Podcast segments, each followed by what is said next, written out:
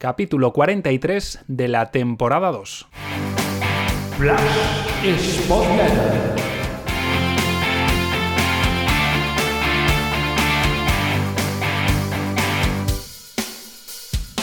Hola, ¿qué tal Spotletters? Bienvenidos a una nueva entrega, en este caso para repasar lo que sucedió en el Mirandés 0 Sporting 3 y hoy con dos colaboraciones. En primer lugar vamos con Antonio Cabeza que nos aporta ya su visión sobre ese triunfo del Sporting. Saludos Antonio, cuéntanos. Buenas Pablo. Me gustaría hacer un análisis del partido del Sporting en Miranda de Ebro, destacando en primer lugar que se vio una versión de equipo reconocible. Primera parte con un inicio correcto, Buena salida de balón con uno de los mediocentros para hacer superioridad ante un rival en bloque medio-bajo y cierta facilidad para posicionarse en campo contrario.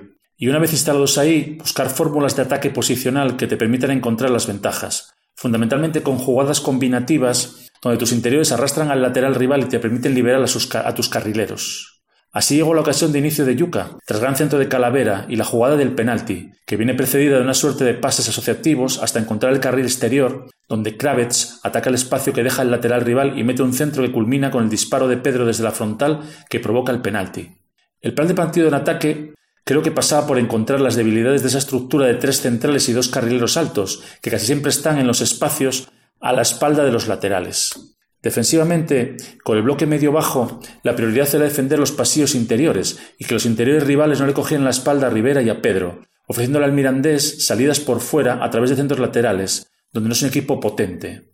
Hoy en conjunto, el Sporting defiende bien este tipo de acciones que tanto le han penalizado este año. Gran labor de Babín y Valiente protegiendo el área, Solo en una ocasión en la que Carreira abandona la banda y ataca el pasillo entre Valiente y Crave se mostró vulnerable el Sporting. En la segunda parte, después de un inicio donde el partido está equilibrado, llegan los peores minutos del equipo, que coinciden con la salida de Johnny por lesión. Hacia el minuto 60, el Mirandés sube el bloque de presión y el Sporting tiene dificultades para iniciar el juego. Va perdiendo segundas jugadas y se hunde demasiado, aunque apenas concede ocasiones. El partido se acaba cuando el equipo hace una buena lectura ante presión rival adelantada y a través de pases precisos con buen escalonamiento va superando líneas, encontrando a Fran Villalba, que le había cogido la espalda a los mediocentros rivales, con espacio para conducir y filtrar un pase muy inteligente para Hitor, que le gana la espalda al central rival y define con gran eficacia. Es lo que hablaba antes de saber encontrar en qué zonas está la ventaja y ejecutarlo con precisión. Luego llegaría el tercer gol de estrategia de Cristian Rivera, que pone el colofón a un partido inmenso por su parte. Abarcó infinidad de campo, hizo infinidad de ayudas a los laterales y jugó casi todos los balones con criterio y casi siempre hacia adelante. Es un jugador magnífico para el Sporting. Hasta el final poca cosa. Los cambios para oxigenar al equipo y empezar a meter en dinámica jugadores que necesitan minutos y portería cero, fundamental si el equipo quiere ir creciendo en la clasificación. Lo dicho, versión correcta y recuperación de señas de identidad que se habían perdido. A eso ayuda a tener mayor profundidad de banquillo y la enfermería casi vaciada.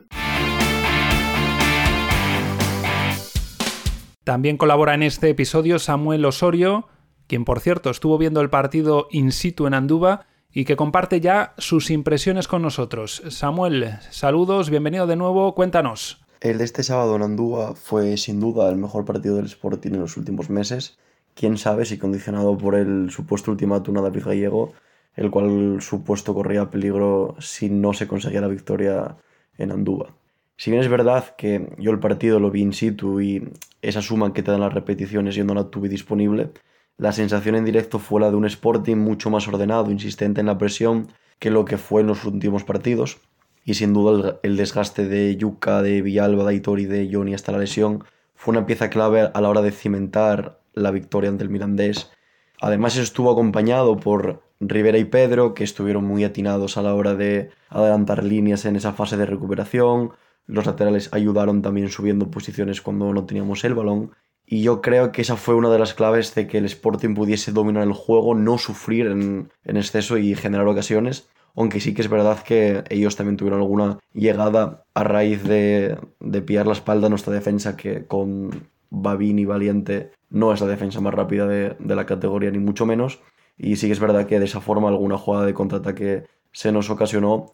Pero yo creo que esa versión mostrada, el acabar con la portería cero al final, esa sensación de sí que aunque tuvo el Mirandés alguna ocasión y Mariño volvió a ser importante, la victoria una vez que se puso el Sporting 1-0 no corrió peligro.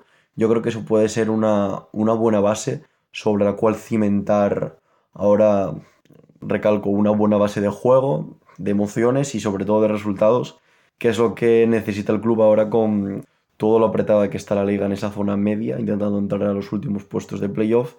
Y creo que esa buena actuación del conjunto, de un Sporting mucho más solidario de lo que nos tenía acostumbrados en las últimas jornadas, creo que puede ser vital para tomar un empujón definitivo a la espera de ver que Johnny si realmente tiene esa lesión grave como en su momento sí que parecía cuando se retiró, porque yo creo que aún puede aportar mucho y el otro día ya dio mayores signos de mejoría que el primer día ante Leibar. Y yo creo que estos dos partidos consecutivos en casa que vienen ahora, sumado a la Real Sociedad B, que evidentemente no es un rival fácil, pero por su situación en la tabla debería ser un partido que se podría ganar. Creo que son tres partidos vitales para ver realmente a qué aspira el Real Sporting en este uh, tramo final de temporada y si el sueño del playoff es utópico o si realmente se puede luchar. Evidentemente, si la versión que se muestra, que se mostró el otro día en Andúba, se mantiene, este equipo es candidato a todo. Ahora solo falta ver si, si la consistencia, que ha sido uno de los puntos débiles del Sporting este año, se puede mantener, ser constantes en este esfuerzo, en este sacrificio y al final en esta efectividad, porque no es que haya tenido muchas ocasiones el Sporting este sábado, pero sí que se, se materializaron y ojalá que este sea el punto de inflexión definitivo, como lo pensábamos que podrían haber sido los partidos ante Ibiza o el enfrentamiento copero ante el Villarreal, y que ahora por fin se dé el salto y el club de Gijón, el Sporting, pueda tener ese juego y esos resultados que por plantilla yo creo que tiene que tener y que tanto ha tardado en llegar desde los últimos meses. Escuchada ya la visión tanto de Antonio como de Samuel, voy yo ahora a enumerar 10 eh, puntos que quiero destacar después de ese Mirandés 0 Sporting 3. Me recordó bastante este encuentro al encuentro del Sporting en Ibiza, al último triunfo como visitante del Sporting, ¿no? Eh, por un lado, porque el Sporting tuvo mucho acierto de cara a puerta y por el otro porque también hubo ciertas eh, concesiones, facilidades de mérito, llamémoslo como queramos, del rival. Yo creo que es cierto que a pesar de ello hay que destacar que en los tres goles el Sporting ofrece cosas muy positivas. Vamos uno por uno. En primer lugar, en el gol que llega de penalti, el disparo de Pedro llega precedido de un gran pase atrás de Craves, gana la línea de fondo y en vez de acelerarse y buscar un centro al área donde tiene todas las de perder los jugadores del Sporting, ve la llegada desde segunda línea de Pedro solo y le pasa muy bien el, el pase atrás. En el segundo tanto, varias cosas a destacar. La conducción de Rivera, con paciencia, después de una jugada muy masticada, el pase de Villalba, muy bueno, buscando la espalda del central eh, del costado izquierdo y aprovechando el espacio que dejaban los carrileros a sus espaldas.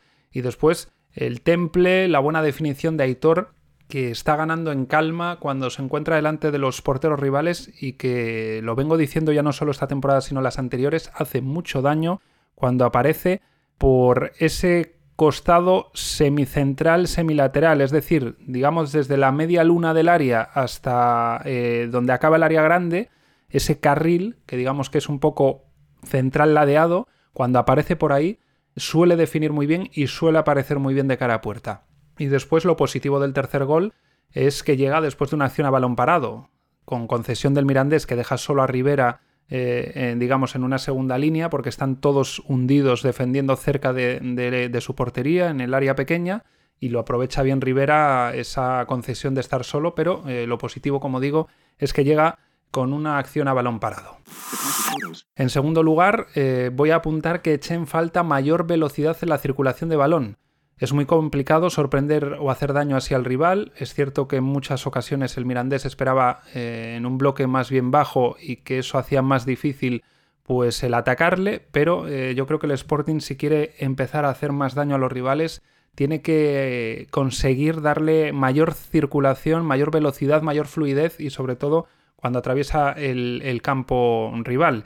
Es cierto que ese ritmo más lento, mm, con menos errores, con, digamos, más paciencia de, masticar las jugadas, le viene muy bien al Sporting con ventaja en el marcador. Lo que viene siendo defender con balón, una posesión defensiva, y que ahí ya cuando te colocas con 0-1 o sobre todo con 0-2, es muy bueno para que vayan pasando los minutos y para que tú sufras menos, porque mientras tú tengas el balón y el rival tenga que desgastarse detrás de él, pues vas a sufrir menos y vas a desgastarte tú menos. En tercer lugar, no entiendo el rol de los extremos en este partido ante el Mirandés, sobre todo el de Johnny. Es cierto que Aitor, lo decía antes en el gol, cuando aparece un poco más centrado y juntándose un poco a Yuca puede hacer daño y por ahí lo puedo entender porque además puedes darle toda la banda a un calavera que suele aportar mucho ofensivamente, pero en cambio no entiendo que a Johnny se le obligue, o entre comillas, o tenga un rol de jugar más por dentro que por fuera y que acabe dejándole la banda a Kravets, que es cierto que pone un buen centro en el primer gol, pero que eh, la diferencia ofensiva entre Kravets y Johnny es, sideral, con lo cual yo creo que, el Sporting tenía que haber jugado tal vez con una opción de darle una banda a Calavera y que Aitor se metiera por dentro, y la otra sí dejársela a Johnny y Kravets, o bien le colocas en la línea de tres de salida de balón y así no se tiene que retrasar ni Rivera ni Pedro, pierdes un centrocampista menos, Graves mm, ahí puede más o menos eh, cumplir. Otra situación que puedes hacer es que sí, que, adelante algo más su posición, pero que no le ocupe el carril de, la banda a Johnny. Que haga un rol, pues como puede estar haciendo Dani Alves en el Barça, o como se ha visto a Kimmich en, el Bayern, eh, que son laterales que, partiendo desde el lateral acaban ocupando más eh, posiciones centradas. ¿no? yo creo que, que no se entiende tener a uno de los extremos más diferenciales o al más diferencial de la categoría y obligarle a jugar más por dentro que por fuera, cuando por dentro Johnny va a rendirte mucho menos que, teniendo la banda para, él, ¿no? Necesita tener espacio, el carril y casi tener un aclarado que Kraves le moleste lo menos posible. En cuarto lugar, eh, apuntar que Villalba, sin ser una de sus mejores actuaciones, interpretó bien lo que demandaba el partido en buenas, eh, en, muchas situaciones del encuentro, viniendo más atrás, apoyando a Pedro y a Rivera y al resto de compañeros en la salida de balón y es cierto que luego cuando se giraba, por eso que comentaba antes de los extremos, no tenía demasiadas opciones por delante del balón, prácticamente solo a Yuka, pero eh, digamos que ese rol de venir un poco más a, ayudar en la salida de balón y ayudar a, tener esa, esa, circulación un poco más eh, con más opciones ahí en el círculo central junto a Pedro, pues lo, interpretó muy bien Villalba en, muchos momentos del encuentro. En quinto lugar, destacar la actuación de Rivera. Una vez más fue el mejor del partido, muy inteligente en lo posicional, suma bastante sin balón y luego sobre todo con balón aporta una pausa de la que el Sporting carecía. ¿no? Eh, se ve muy bien en el, en el gol de Aitor, lo comentaba antes. Eh, el pase es de Villalba, se llevan los focos Aitor también con la definición, pero es fundamental tras una acción de, muy larga de asociativa, que Rivera tiene paciencia y tiene la capacidad de en conducción irse de su par y, poder jugar con paciencia y acabar encontrando a Villalba en el centro. Con lo cual eh, es muy muy importante para el Sporting lo que está ofreciendo Rivera en estos momentos. Otro de los puntos que quiero comentar es la actuación bastante correcta de Valiente y Babín. Después de muchos partidos en los que los centrales del Sporting, la defensa en general, ofrecía muchas dudas, muchas concesiones, muchas facilidades, en este encuentro se les vio mucho más entonados, se tiraron pues de experiencia, de veteranía, de pragmatismo y yo creo que hay que apuntar ese, mm, esa mejoría eh, que sin ser excesiva sí que se ha notado y que quizás es uno de los puntos que acaban influyendo, junto con otros, como también podemos eh, poner aquí el, que el Mirandés no tuvo su mejor día en lo ofensivo, para que el Sporting por fin eh, volviese a dejar una portería a cero. Y precisamente ese es el siguiente punto, lo de la portería a cero. Es la segunda en las últimas 17 jornadas. En la anterior había sido en Ibiza, con lo cual las dos últimas victorias visitantes llegan con las dos últimas puertas a cero. Es vital que el Sporting vuelva a ser más sólido y es que en goles a favor las cifras son muy similares a la temporada pasada. Después de un espejismo ofensivo en el arranque de la temporada, el equipo sigue teniendo problemas para ver puerta. Vamos a ver si este 0-3 les ayuda a ganar confianza, a soltarse, a coger una buena racha. Al menos, por ejemplo, Aitor sí que lo estamos viendo que le está aportando mucha confianza y mucha tranquilidad el que está viendo puerta y el que está sumando. Y ahora lo que toca es compensar los, las cifras defensivas. Le leía en Twitter estos días antes del encuentro a, arroba sur de Gijón bajo que mientras que la temporada pasada se habían encajado 17 eh, goles, eh, antes del encuentro ante el Mirandés eran ya 30 los goles encajados esta temporada. Son 13 más y ahí está la sangría de puntos que se está yendo esta temporada. Otros dos apuntes, en este caso con David Gallego como protagonista. Por un lado, elogiar los cambios que hizo esta vez. Yo creo que por fin se atrevió a hacer un triple cambio, que no tardó demasiado, aunque lo pudo haber hecho algo antes, porque el 0-2 llega en el 72, él hace el cambio en los 76, quizás esos cuatro minutos ahí pues se los pudo haber adelantado. Y encima los hombres elegidos eh, muy bien, ¿no? Que descansen jugadores clave, jugadores que además mm, habían llegado tocados como Pedro, Yuka que tiene muchos minutos encima, pues cuando ya tienes un marcador tan favorable, creo que hay que hacerlo y pudo haberlo hecho en otras jornadas eh, eh, David Gallego y no lo hizo. Y el otro apunte es más negativo, en este caso para el entrenador, y es que debe controlar mucho más los gestos, los aspavientos que hace, al menos de puertas hacia afuera, lo que se ve públicamente, y me refiero en concreto a unas indicaciones que le daba a Pablo Pérez al final del encuentro con un exceso de gestualidad negativa, ¿no? Seguramente la intención era buena y aquí le hemos elogiado muchas veces el que al acabar un partido o en medio de un partido da indicaciones tácticas que pueden ayudar y mucho a, los jugadores, pero en este caso eh, yo no la considero tan positiva cuando se le ve con, con esa gestualidad excesiva y negativa, con un partido que ha acabado 0-3, con un jugador al que has sacado apenas 5 o 10 minutos y que además viene de un periodo largo de, inactividad, ¿no? Y el último de los puntos, el décimo, que quiero apuntar después de este encuentro, es que con, estos, eh, con esta victoria llegan ahora dos compromisos consecutivos en el Molinón. Uno es ante la Ponferradina, que es el que está marcando mm, la sexta plaza. El otro es hasta eh, ante el Zaragoza, que te está marcando también las posiciones un poco por encima del, del descenso. Entonces, por, los dos rivales estratégicos que son uno por arriba y otro por abajo, porque ya has sumado una victoria a domicilio y porque puedes aprovechar el tener dos eh, encuentros seguidos en el Molinón para intentar coger una mini racha de tres partidos, creo que puede ser la última oportunidad de intentar engancharse arriba o de al menos de no irse del todo de arriba, porque posiblemente si el Sporting lograse encadenar estos nueve puntos consecutivos, los tres del Mirandés más seis seguidos en casa, pues posiblemente se siga viendo a cinco o seis puntos del playoff. No sería muy descabellado. Pero ya es seguir ahí y con unas sensaciones diferentes, ¿no? En cambio, si ya pinchas en uno o los dos partidos, pues posiblemente todavía no te veas muy abajo del todo, pero yo, yo creo que ya se descarta por completo el, seguir soñando con la parte alta. Y nada más, esta es nuestra visión de los tres en el episodio de hoy. Como siempre te digo, nos gustaría conocer la tuya con argumentos o que también nos plantees sugerencias, dudas, preguntas, cualquier cosa en los medios y vías habituales. El email spotletter.gmail.com, el canal de Spotletter en Telegram o en iVoox, o también a través de la newsletter sporting.substack.com. Gracias una vez más por estar ahí. Volveremos en los próximos días con la siguiente entrega. Spotletter.